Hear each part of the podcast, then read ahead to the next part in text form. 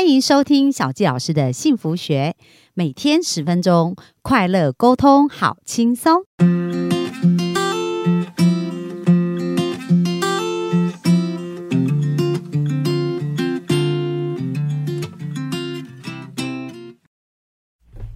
欢迎收听小教老师的幸福学，很开心又在空中跟大家见面。那跟大家分享啊，《能量七密码》这本书，他谈到说，诶，透过这个能量七密码，可以让我们重新找回健康，在精神啊或各方面的状况，也都可以很好的调整哦。所以，我们呃有讲到三个密码了，那接下来要继续讲第四、第五、第六、第七。那第四个密密码讲到的是新的密码，那他讲到这是一个人生的万灵丹哦，就是呢，他讲到这个作者就讲到说，他自己妈妈过世的时候，其实他心情非常的沮丧，可是呢，他妈妈非常喜欢幸运草，所以有一次他就在他很沮丧的时候，在公呃他的花园里面找到一个四叶的幸运草，而找到这个，他突然觉得好像有一种连结，就是跟妈妈连接上的感觉。所以他就从那时候开始一直在找幸运草，而而当他收集到这个幸运草的时候，好像内心自然而然就有一种安定感。然后一直找了一段时间呐，哇，他收集了七十几株的一个幸运草。所以他就讲到说，呃，这个新的密码呢，其实很重要，就是要让我们心花朵朵开的这种感觉。而怎么做到这个呢？重点就是我们要无条件的爱。这个爱的频率呢是最重要的，而且呢是我们开始事先去做，就是不是等我们有爱啊我们才付出，而是我们在付出爱的时候没有在期待这些事情，然后呢我们就开始一步一步去做，然后我们所见所做全部都是爱哦。那在这边作者也有教我们说。我们要相信一切都是我们而发生的。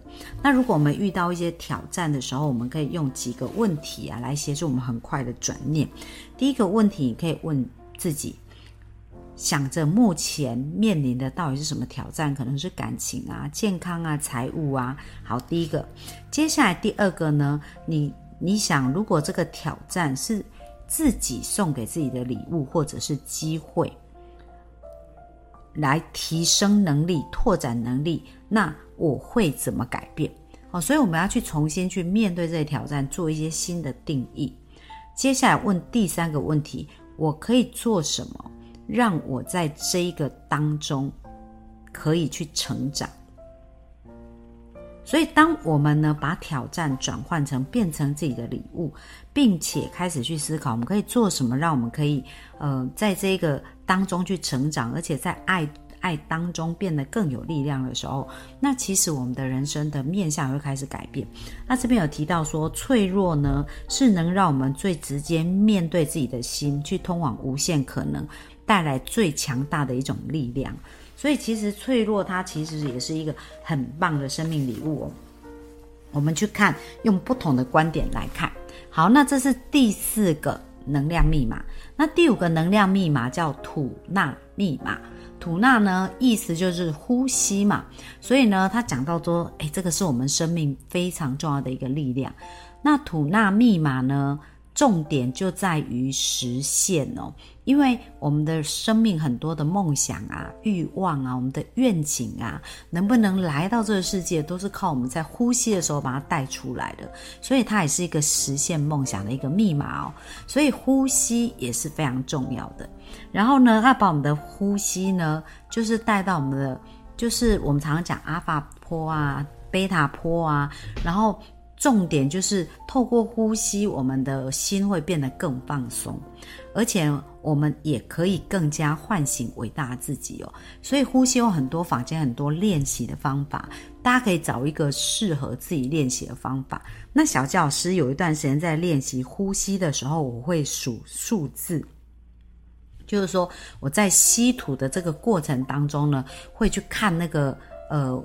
就是很单纯的，就是呃数一、二、三，然后那时候我没有在想什么事情哦，我就是非常单纯的呢，在专注在我的那一些数字上哦，所以呼吸也是一个很好的练习。然后书中其实他有讲到一个案例啊，就讲到说，诶有一个小孩他是呃生病哦，但是透过这个呼吸呢，这个医生就帮他改造了，让他可以改变很多。哦，在这里讲到就是说，诶，因为这个妈妈出生呢这个孩子的时候啊，她带这个孩子，这个孩子几呃就是身体有很多的状况，而且呢。几乎是无法求生的。那这医生看到这个小孩的时候，发现他的呼吸方法相反，因为一般小孩都是先把气吸到肚子里面，然后胸膛就会起伏嘛。但是呢，这个小孩的呼吸很短很急促，他只进到肺的上半部，肚皮几乎都没有动。所以他就用他的生物能量同步疗法，在他的头部跟身体施压。然后也协助这个小孩呼吸，那他淤积的能量清除以后，他呼吸的方式就改变，健康马上就改变，所以这个孩子就活了下来，而且长大以后就开始有很大变化，而且在第一次的疗程结束，这个孩子的气色就有很大的变化，就变得红润了，双颊呢就开始变得很粉嫩。好，那后来回诊的时候，这个医生就发现这个孩子已经可以正确的呼吸了。后来这个孩子的能力，他身体的自愈力啊、启动力就恢复，就变成一个非常棒啊、跟健康的小孩。那所以呼吸真的也是对我们的生命是有很巨大的影响的哦。那小孩的呼吸法其实是最最棒的哦，就是他们是腹部呼吸法，但是我们现在很多人长大以后都是比较浅的呼呼吸，就是在肺部。所以大家如果有机会，也可以在呃多去研究一下呼吸的这一个部分。好，这是吐纳密码。好，那第六个呢，就是人体的化学密码。那这一这一章其实我觉得很有意思哦。他讲到说，我们要体验，呃，我们要去体验、体现呢我们灵魂的一个炼金术。所以这个人体的化学密码其实是非常非常重要，因为我们身体的细胞呢，每一个细胞壁它都有接收器。而这个接收器呢，其实会根据啊，呃，身体所谓的酸碱的反应。我想大家应该常常有听到，就是碱性体质呢是比较不容易生病，而酸性体质是比较容易生病。所以这也是蛮多科学跟医学的依据的。他讲到说，人体的化学密码呢，就是很重要。我们的每个细胞表面都有天线。或接收器会告诉基因如何根据外在的环境所传来的能量或化学讯息来反应。所以，不管我们的基因如何构成，DNA 如何排序哦，但是呢，我们都会透过这个呃讯息。来跟我们的 DNA 沟通，所以我们也可以主动为我们的细胞去创造一个好的环境哦。那我们怎么去帮我们的细胞创造一个好环境？就是我刚刚讲，我们要让我们的细胞呈现碱性的环境，因为在碱性的环境它是会比较好的。所以呢，我们要创造出一个对身体理想的环境，就是我们的身体会感觉到冷静、放松。平衡，而且更有效率哦。那这样子，我们的能量场就会苏醒，就会开始启动。那体内酸碱值的重要性呢？就是如果我们身体偏酸，就比较容易得到疾病嘛。那如果我们偏碱性呢，其实身体就会比较健康。那他就讲到说。我们要怎么让我们身体的化学物质去平衡它的酸碱呢？那有几个非常重要的部分哦，就是第一个，从我们的饮食，因为呢，如果我们多经常使用的是蔬菜水果，它都是比较容易产生一个碱性的部分哦。但是如果我们吃太多的肉类、蛋白质哦，肉类。的蛋白质的话，它是比较容易呈现酸性的哦，所以我们的酸碱平衡呢，这个也是非常非常重要。就是我们透过好的体质、好的食物哦来去做。那特别他这边讲到碱性食物，主要就蔬菜水果，那其他的食物呢就会比较偏酸，比如说动物性蛋白质啊是。最酸的哦，那第二名跟第三名就是乳制品跟谷类，那咖啡因也会让身体变酸哦，糖啊、汽水啊、酒精跟含人工色素跟人工调味料的这些加工食品也会让我们身体变酸，尼古丁更是不遑相让哦，所以这一些食物呢，我们应该都尽量少吃，我们多吃新鲜的蔬果非常的重要。那除了饮食呢，会让我们身体呈酸碱以外，在这边讲到思绪感觉也会有低频的思绪会产生让身体变酸的化学物质，而高频的思绪呢，会让我们的身体产生一个变碱性的一个化学物质。所以为什么很多现在讲到静心啊、冥想啊，然后潜意识啊，其实潜意识它这边也提到，对人体的化学反应也是非常。明显的哦，因为我们身体要得到正确的讯息，知道危机解除、安全了、放松了，它才能够变成碱性的。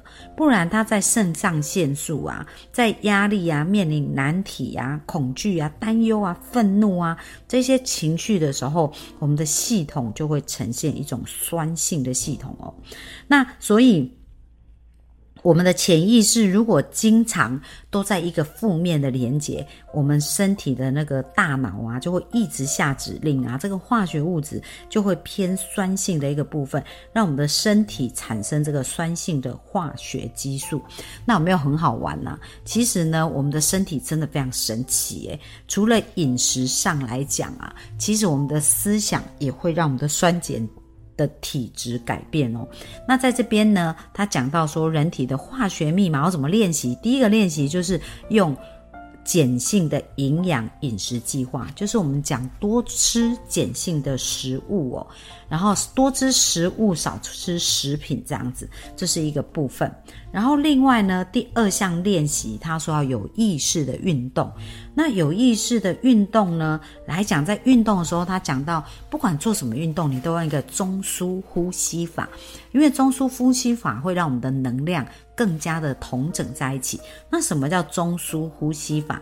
就是呢，我们的呃脊椎哈，从我们的尾椎开始，就是海底轮那个地方开始，然后接下来往上啊，就到我们的胸胸前心脏的部分，接下来到我们的喉咙喉轮，还有在就是我们的眼睛眉心中间那个第三眼出去这一条直线，就叫我们的中枢。中枢神经。那如果我们这四个点呢，就是我们刚刚讲到的尾椎，我们可以先，呃，吸气的时候，先从尾椎这边开始，开始想象那个有一股气流从你的尾椎这边往上，然后到达你的心轮这边，心这边，然后到达你的呃喉轮，到你的喉咙这边，然后到第三眼出去，哈，从吸气然后到吐气，然后接下来在吸气的时候。就是再从第三眼的部分吸进来，然后往下走，然后接下来吐气，从我们的尾椎屁股的部分呢，让这个气排出去。好，所以我们可以从下面往上，再从上面往下去循环呼吸，这个就是一个中枢呼吸法。那在运动的时候，如果我们再加上这个中枢的一个呼吸法，它其实会身心灵整合的更好。这是他讲到第二项练习。那第三项练习，他说透过思维调整体内的化学物质。那透过思维是什么意思呢？这个思维就是我们刚刚讲到的，我们要有一种快乐的情绪、平和的情绪，然后喜悦的情绪。所以，我们怎么去调整这些？深呼吸也是一个很好的一个方式哦。就是我们在呼吸啊，在冥想的时候，可以常常去想的是一种。快乐的情绪跟美好的情绪，然后有一种好的冥想。